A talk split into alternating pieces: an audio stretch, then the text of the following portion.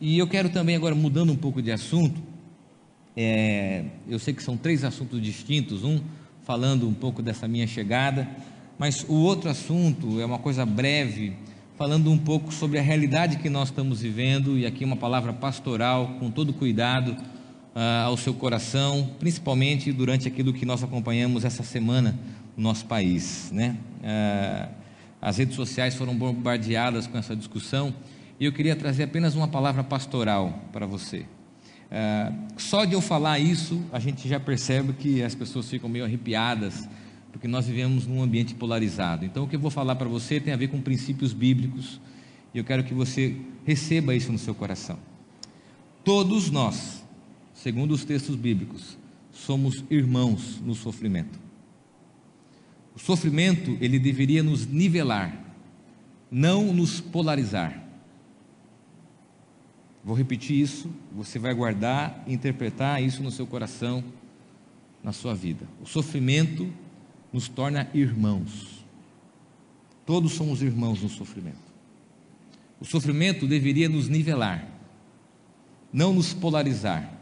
E ambos se equivocam no sentido que não sofrem junto, não convergem num sofrimento maior que nos nivela. Ah, eu acredito que as redes sociais potencializam esse ambiente polarizado. Eu tenho visto pessoas se degradando ao invés de sofrerem. E o convite bíblico para nós diante do sofrimento, se a gente olhar a história bíblica, sempre se acompanha de duas atitudes. Diante do sofrimento, o primeiro ato que nós temos que ter é o silêncio. Quem sofre, quem já sofreu, sabe disso. Estarmos estarrecidos, silêncio. O segundo ato, segundo a Bíblia, é a compaixão. Que você guarde essa palavra no seu coração. E eu não estou dizendo para um grupo, eu não estou dizendo para certa linha, estou dizendo para todos, inclusive para mim. Que você receba essa palavra no seu coração com muito cuidado, com muita sabedoria. Estou tentando aqui encontrar uma forma de falar para todas as pessoas que estão envolvidas nesse ambiente virtual, ok? Vamos à mensagem de hoje? Devoção à espiritualidade no cotidiano. Por que, que nós estamos falando sobre devoção, sobre vida devocional no nosso cotidiano, na nossa rotina? É, há dois graves problemas quando nós nos referimos à oração, à adoração, a jejum e à palavra, quando nós olhamos para a nossa vida. Os dois problemas são esses. Primeiro, a gente olha para a nossa agenda pessoal e a gente percebe que nós não temos tempo. É muito difícil você imaginar a possibilidade de encontrar um tempo para ficar sós com Deus. É muito difícil você imaginar a possibilidade, por exemplo, se olhar para a minha rotina, né, acorda às 6 horas da manhã, trocando as crianças, correndo, café da manhã, carro, trânsito, transporte, ônibus, trabalho, relatório, faculdade, você imaginar a possibilidade de parar para investir em certos hábitos e atitudes espirituais. Vamos ser sinceros. Você vai olhar assim, pastor, eu não tenho tempo. Não tenho tempo. Agora, há um segundo grave problema conectado a esse. É o fato de que nós achamos que não há importância nisso. São coisas periféricas. São coisas que a gente olha e diz assim, mas a gente é tão prático. A gente é tão óbvio. Por que, que eu vou preocupar-me com a oração, com o jejum, com coisas que são metafóricas, coisas que são práticas talvez orientais, não tem nada a ver com o Ocidente? Como que eu vou achar que isso é importante para mim? Porque eu sou uma pessoa prática, eu quero respostas rápidas. É assim que nós somos. E aí nós desconsideramos a importância disso. Porque aquilo que a gente acha importante, como um futebol, lazer, televisão, Netflix, tudo isso que a gente acha muito importante tem espaço na nossa agenda. Mas essas disciplinas espirituais, ah, elas dizem respeito a quem não tem tempo, para quem não tem trabalho, para quem está contemplando a natureza, para quem é bicho grilo, né? Talvez os mais jovens nem sabem que é essa expressão bicho grilo, né? Igual cair a ficha, o pessoal não entende, mas tudo bem. Quem é zen. Não, as disciplinas espirituais, hábitos espirituais têm a ver com a nossa vida. Nós que não consideramos isso importante e que não colocamos esses princípios dentro da nossa rotina. Olha só, Quanto tempo você gasta orando? Tendo um tempo de oração com Deus? Ah, pastor, eu ponho o meu fone de ouvido, ligo o som do carro. Não, esquece isso, porque isso é um hábito que nós trouxemos dentro da nossa rotina. É legal você fazer, continue fazendo. Eu estou falando de tempo dedicado à oração, à palavra, adoração, tempo dedicado às práticas espirituais. E aqui é a pergunta: quanto tempo você investe na sua vida espiritual? E hoje eu queria falar sobre uma disciplina, um princípio bíblico que quase nunca a gente fala, e quando fala, a gente tem uma forma equivocada de compreender, que é o jejum. Jejum. E olha só o que Jesus nos ensina a respeito desse princípio tão importante, principalmente diante desse diagnóstico da cultura que a gente vive, que não dá espaço para isso. Jesus está diante de um diálogo, de uma conversa acerca da religiosidade e ele vai falar sobre o jejum. Agora, é importante, antes de ler esse texto, que você entenda o contexto. Jesus está criticando os religiosos da época que tinham como prática do jejum uma certa viralidade espiritual, um certo privilégio. Eles achavam que se demonstrassem às outras pessoas que eles estavam jejuando, isso seria um certo é, privilégio era como se eles fossem reconhecidos como espirituais. Então era comum, olha que loucura, que os religiosos passassem até maquiagem, um pó branco no rosto, para que os outros olhassem e dissessem: puxa, aquele cara está sofrendo, olha como ele está branco, olha como ele está jejuando, olha como ele é espiritual. Outros chegavam a se vestir de forma simples, pegavam roupas surradas Segundo os estudiosos, alguns colocavam roupa no sol, num varal no sol, para deixar que essa roupa secasse, para que pudessem usá-las e as pessoas olhassem para elas e assim: puxa, como você é espiritual. Olha as roupas que você veste. Olha o seu abatimento. E Jesus está estabelecendo um novo princípio sobre o jejum, criticando essa religiosidade aparente, que está muito mais preocupado com o que as pessoas acham de nós do que propriamente com aquilo que nós somos. Então é muito comum eu e você, nós, criarmos atalhos na nossa espiritualidade, na nossa religiosidade, que demonstre às pessoas uma espiritualidade que não reflete aquilo que verdadeiramente nós somos. O que as pessoas querem? Elas querem pozinho branco, elas querem roupas que demonstrem que elas são espirituais e naquele contexto, isso trazia um certo privilégio, um certo status religioso. E Jesus está criticando isso. Jesus está sendo duro, incisivo, trazendo uma nova compreensão sobre o jejum para uma cultura que tinha como prática o jejum. E olha o que ele diz em Mateus capítulo 6, no versículo 16 e no versículo 18: Quando jejuardes, não vos mostreis contristados como os hipócritas, porque desfiguram o rosto com o fim de parecer aos homens que jejuam. Em verdade, vos digo que eles já receberam a recompensa. Olha só que interessante. Qual era a recompensa do jejum público? O status religioso. Então Jesus está criticando essas pessoas, dizendo o seguinte: eles vão receber uma recompensa. Não é aquelas que eles imaginam, mas eles vão receber.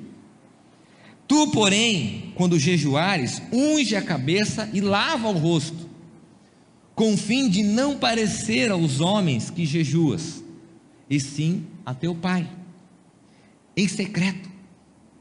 E teu pai, que vê em secreto, te recompensará.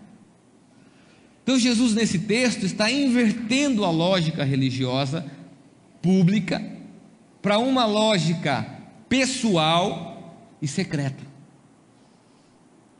Ele está, na verdade, indo contra todo o discurso religioso, inclusive nos dias atuais, da vida aparente, porque nós vemos uma cultura que celebra a aparência, para uma vida íntima com Deus no individual e na vida secreta. Por isso a consideração desse texto é que Jesus, ele faz um resgate bíblico, ampliando o significado do jejum e nos fazendo pensar aqui em três direções. Primeiro, numa relação saudável com Deus, eu vou explicar isso. Segundo, numa relação pessoal, é o que diz o texto. E terceiro, numa relação secreta com Deus. E antes de considerar isso, eu queria fazer com você uma certa analogia, ok? Eu não sei se você, como eu, algum dia já comeu alguma coisa que não caiu bem.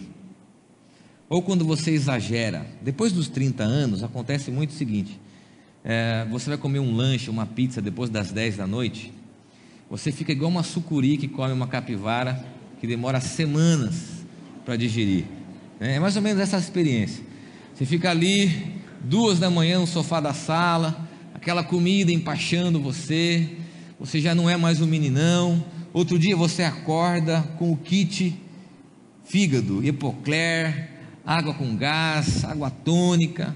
Aí você vai tateando os alimentos, não, eu não quero isso, não quero coisa gordurosa, coisa temperada, vou tomar só líquido hoje, vou desintoxicar a minha vida, e você começa a perceber que você passou por uma intoxicação alimentar. Está muito em moda hoje uma palavra chamada detox, que é a desintoxicação alimentar. Alimentos que nos fazem mal. Eu poderia dizer para você, segundo essa analogia, que o jejum tem a ver com a desintoxicação do nosso corpo e da nossa alma. E aqui algumas perguntas: o que tem intoxicado a nossa vida? Relações tóxicas. Não só o alimento, isso é muito importante. Também, mas pensamentos, atitudes, hábitos, coisas que fazem mal ao nosso corpo a nossa alma, ao nosso espírito, ao nosso ser integral, e que nós sequer pensamos o quão tóxico isso é para a nossa vida. Se você olhar e parar para fazer essa reflexão, não é só o alimento que vai nos intoxicar. A ansiedade, por exemplo, vai nos intoxicar. O medo, a angústia, o ressentimento, a inveja, a pornografia, a mentira, a religiosidade, tantas coisas que vão também fazer mal a nós com uma comida que cai pesada. Eu lembro que quando eu era jovem, eu fui trabalhar em Salvador e eu era uma pessoa que comia de tudo até então. Embora tenha algumas restrições com leite e já tenha passado alguns constrangimentos por isso, Uh, eu fui para Salvador e eu, um amigo que estava comigo no voo, a trabalho, disse assim: Cara, cuidado, não coma o que você não está acostumado a comer. Mas eu era um menino, achava que o meu estômago era de cimento, cimentado. E eu cheguei lá, a primeira coisa que eu fui comer foi comidas típicas que tinham muito coentro, muito tempero, e eu amei aquela comida. E no outro dia eu estava no pronto-socorro, tomando soro, me hidratando e acabei com a minha viagem porque eu fui vítima de uma intoxicação alimentar. E esse exemplo mostra que diante das relações que são tóxicas, nós não temos a percepção de que aquilo vai nos fazer mal. A gente acha, não, isso não vai fazer mal, eu vou aguentar. E nós não aguentamos. Não, o meu corpo vai, dirigir, vai digerir isso, o meu corpo vai assimilar isso, vai, vai absorver essa diferença e não vai. Então, quando a gente olha para toda a nossa vida e para as esferas da nossa vida, nós vamos perceber que a gente está empachado, que nós estamos intoxicados pela nossa vida. Pensa um pouquinho comigo, reflita quais são as coisas que estão intoxicando você. O jejum é o detox da alma. O jejum é a proposta de ter um coração curado e limpo diante desse lixo que está à nossa volta, que constantemente nós estamos consumindo. E aí nós podemos aprender com as considerações de Jesus do texto. Olha só, ele diz assim: Tu, porém, quando jejuares, unge a cabeça e lave o rosto. Quando ele diz isso, ele está tirando aquela ideia de que o jejum é um sacrifício, um sofrimento, para o jejum que tem a ver com a saúde. Quando fala ungir, ou seja, jogar um óleo, dá o aspecto da estética, de você parecer bem, de que aquilo tem que fazer bem para você e não mal, como os religiosos estavam colocando. O jejum faz bem à saúde das pessoas, por isso, Coloque um óleo sobre a sua cabeça e lave o seu rosto. O jejum tem a ver com a saúde do coração, da alma e do espírito. É o pressuposto de que nós precisamos olhar para isso. Há uma frase do Richard Foster, eu quero aqui indicar um livro para você chamado Celebrando a Disciplina, do Richard Foster. Ele tem um capítulo só sobre o jejum. Ele diz o seguinte: mais do que qualquer outra disciplina, como a oração, a leitura, os hábitos que nós temos espirituais, o jejum nos revela muito daquilo que nos controla. Olha, eu sei que o jejum ele está conectado a questões espirituais, sim, e ele não é apenas uma dieta nova no mercado. Eu não quero aqui lançar essa dieta nova, embora tenha alguns livros até interessantes sobre a dieta de Daniel, a dieta de alguns personagens bíblicos, ok. O jejum, ele tem a ver algo a mais, não é só o corpo, é todo o ser humano, é a totalidade da vida. E isso vai nos revelar aquilo que nos controla, aquilo que nos domina, e muitas vezes a comida nos domina. Quantos de nós já não comemos por ansiedade? Quantos de nós não comemos como uma fuga diante das situações da nossa vida. A comida hoje se tornou fonte de prazer, fonte de relacionamento, fonte de alívio de estresse, de ansiedade. Comer hoje, segundo a cultura da imagem que a gente vive, faz bem. Então, se faz bem, eu vou jogar as minhas mágoas, os meus sentimentos na comida. E o jejum se propõe a ser a abstinência daquilo que nos controla para revemos as nossas atitudes, para revemos aquilo que tem dominado nosso coração. Lá em Daniel, capítulo 10, versículo 3, diz assim: não tem na projeção, vou ler você preste atenção. Manjar desejável não comi. Daniel está falando que existem coisas que ele deseja, mas ele não come, na experiência que ele tem de jejum, num momento delicado da sua vida. Nem carne, nem vinho entraram na minha boca nem me ungi com óleo algum, até que passaram as três semanas inteiras. Aqui nós temos a conotação de que o jejum ele tem a ver se abster de coisas vitais da nossa vida. Eu quero tocar em algumas feridas aqui, ok? Eu tenho muita dificuldade, a minha percepção, ok? Depois a gente pode sentar, abrir a Bíblia junto e tentar encontrar textos que justifiquem isso. Mas eu tenho, biblicamente, dificuldade de encontrar textos que justifiquem um indivíduo fazer jejum de chocolate, por exemplo. Deus vai olhar e dizer assim: rapaz, faz uma semana que você não come chocolate. Deve ser difícil demais. Deve ser uma coisa assim. Eu vou te abençoar. Eu vou te dar esse carro, eu vou te dar essa casa. Porque afinal de contas, uma semana sem chocolate é uma coisa. Queridos, eu tenho muita dificuldade de compreender isso, porque os textos bíblicos não dizem isso jejum de Coca-Cola. Embora seja vital para alguns, nós vamos ter dificuldade de encontrar princípios bíblicos para isso. Ah, pastor, mas se é um vício, se... jejum bíblico tem a ver com se abster de algo vital. Celular. Embora nos controle, seria até interessante um jejum de celular mas ele não é vital para a sua vida. Se você ficar com o celular desligado por um período, você não vai morrer. Alguns quase, mas você não vai, fique tranquilo. Jejum é se abster de coisas vitais e essenciais. Biblicamente, alimento. Aquilo que me alimenta. Então, o que, que a gente criou? Nós criamos uma série de princípios religiosos como se a gente quisesse comover o coração de Deus, como um adolescente faz com um pai, e dizer assim: Olha como eu mereço, e Deus fala assim: Puxa vida, eu vou ter que abrir as janelas do céu, porque Ele está se abstendo de coisas tão desejosas do seu coração. Não, biblicamente, jejum tem a ver em abster-se com coisas vitais.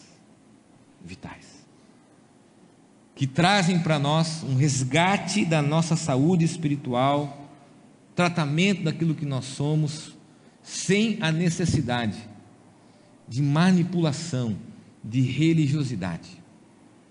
Segundo princípio do texto, quando Jesus diz assim: com o fim de não parecer aos homens que jejuas, e sim a teu Pai. O que isso significa? Que o jejum é uma relação pessoal com Deus. O jejum não é algo para que as pessoas olhem para nós e digam assim: Uau, como você consegue?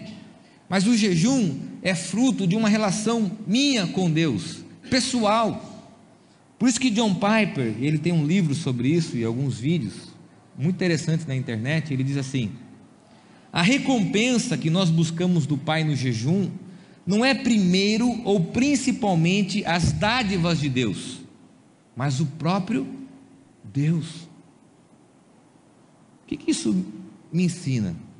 Ah, pastor, eu vou jejuar para conseguir uma promoção de emprego. Não é isso que a Bíblia diz. Ah, pastor, eu vou jejuar porque eu preciso trocar de carro.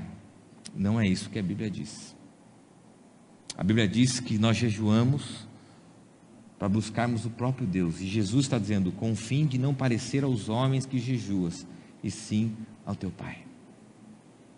Eu sei que isso está desconstruindo muita religiosidade sem base bíblica, porque o princípio bíblico é que o jejum me conecta na relação com Deus, e eu faço isso por proximidade, por relacionamento, por intimidade.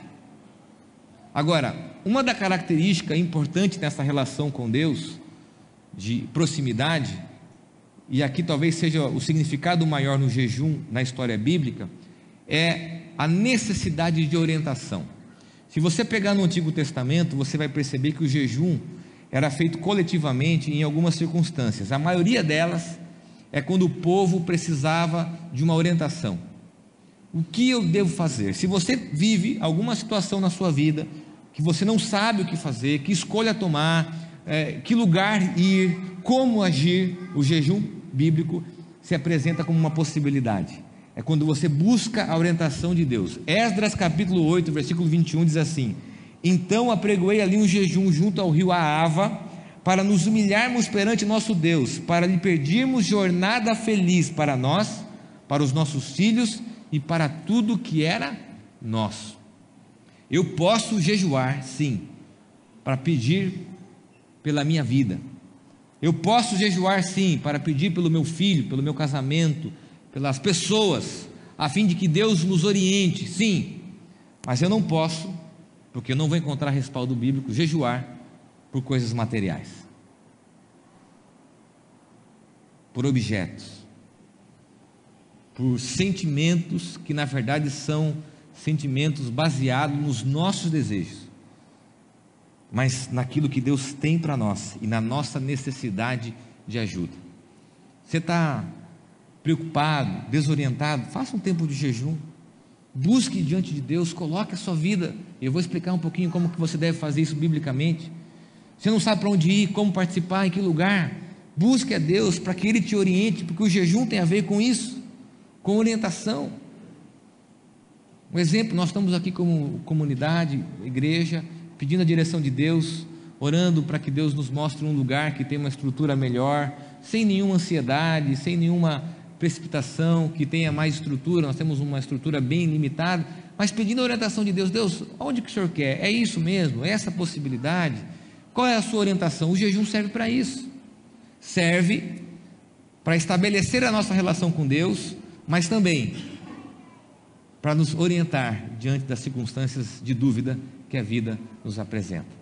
Terceira e última consideração do texto. Jejum é uma relação secreta com Deus.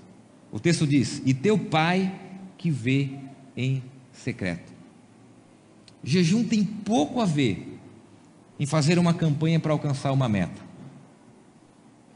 Jejum tem pouco a ver com objetos que vão saciar os nossos desejos.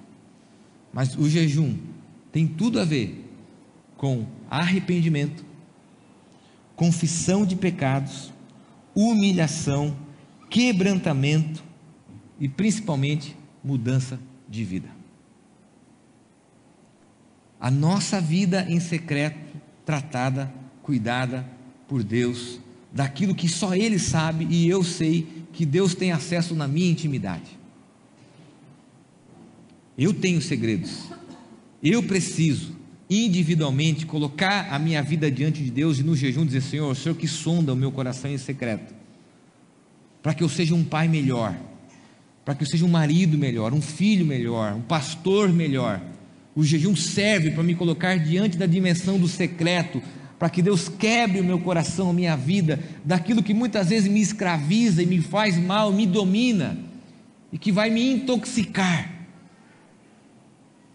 O jejum tem a ver com aquilo que John Piper diz nessa frase.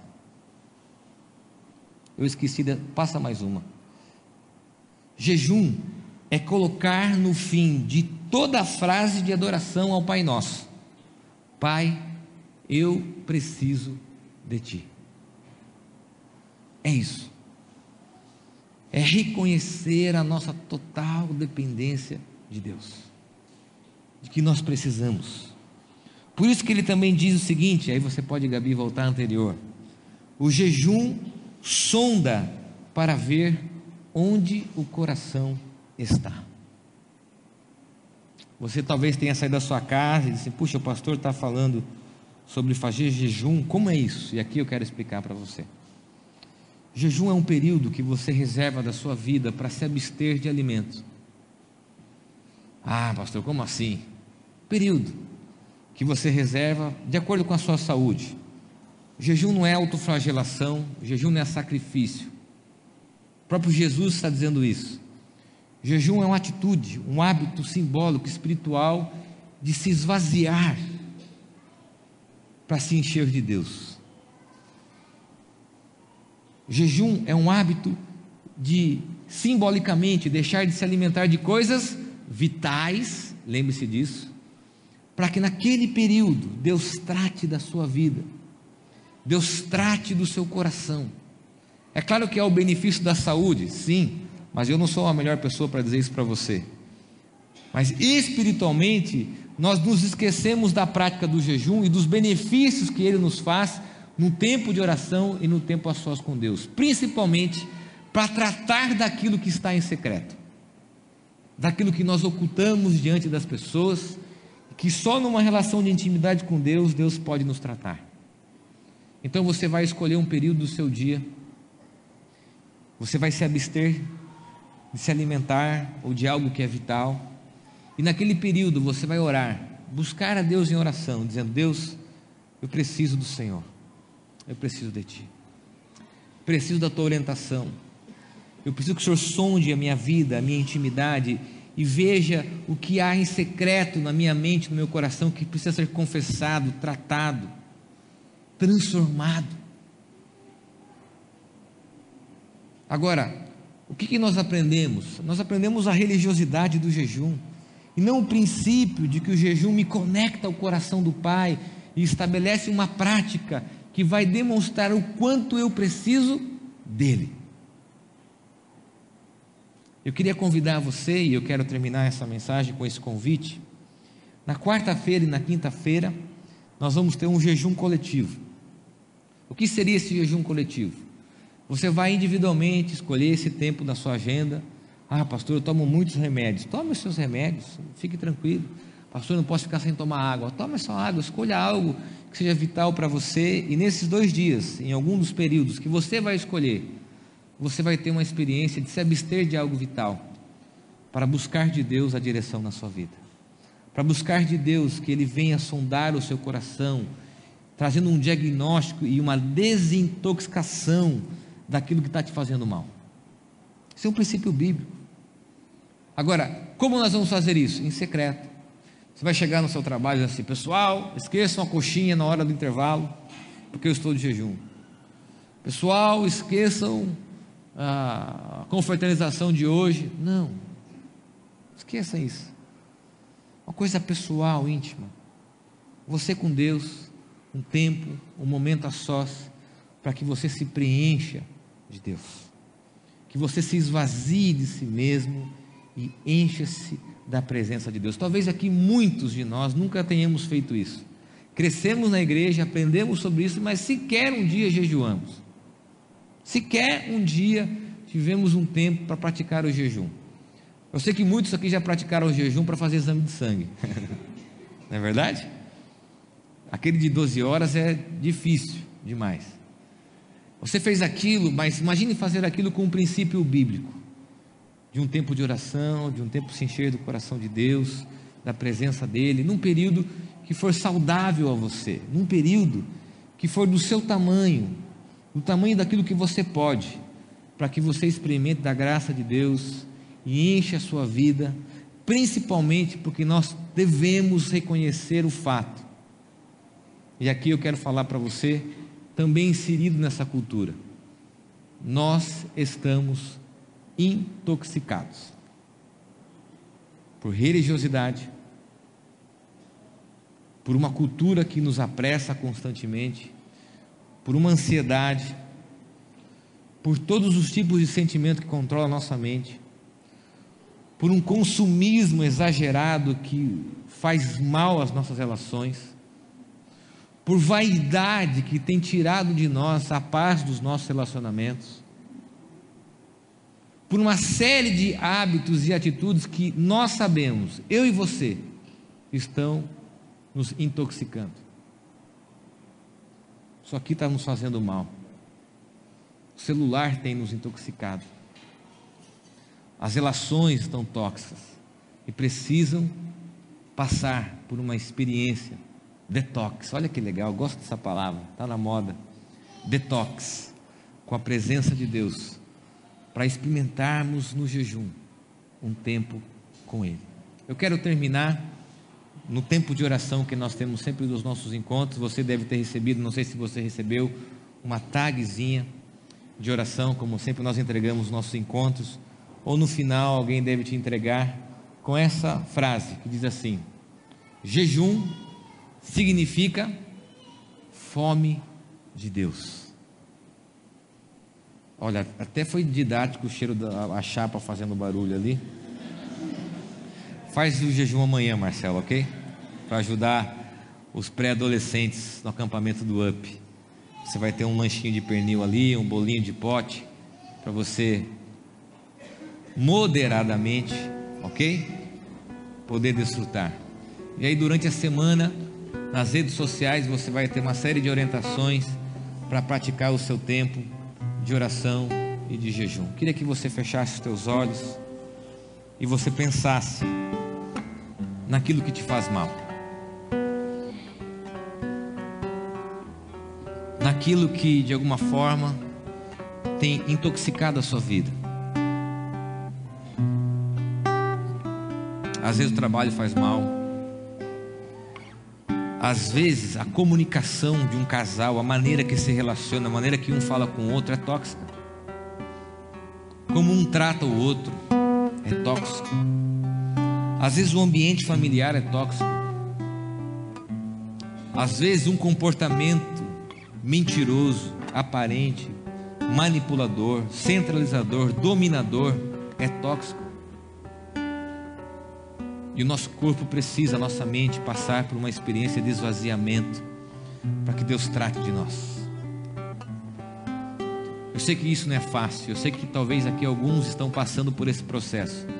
Busque no jejum, na oração, esse instrumento de Deus para a sua vida. Encontre a importância na sua agenda para ter um tempo a sós com Ele, dedicado a buscá-lo em relacionamento e em secreto para que você reconheça, para que você confesse, para que você seja quebrantado de tudo aquilo que te faz mal e que tem envenenado você. Senhor, muitas coisas têm intoxicado a nossa vida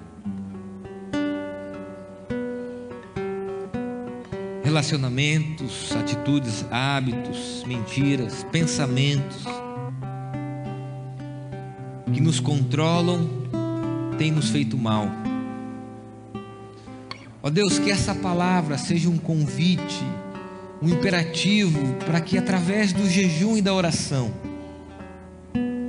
possamos ter a sensibilidade de reconhecer a nossa total dependência do Senhor. Precisamos da tua orientação sobre nós, sobre os nossos relacionamentos, sobre os nossos casamentos, sobre os nossos filhos, sobre a nossa vida como um todo, ó Deus, precisamos do Senhor. Precisamos do Senhor. Ó Deus, sonda o nosso coração, identifica as coisas que controlam a nossa mente, o nosso coração, a nossa vida. Quebra a nossa vida, quebra o nosso coração, ó Deus. Nós reconhecemos, confessamos que precisamos dessa experiência com a tua graça, com o teu espírito. Essa experiência que Cristo nos convida através dessa palavra a reconhecermos, ó Deus, que precisamos nos humilhar diante do Senhor e nos esvaziarmos diante da tua presença. O que nós queremos termos fome do Senhor, fome da tua presença, fome da tua vontade, fome da tua direção, fome do teu caráter, fome da tua palavra, fome daquilo que o Senhor tem reservado para cada um de nós. É a minha oração, é a nossa oração, no nome de Jesus.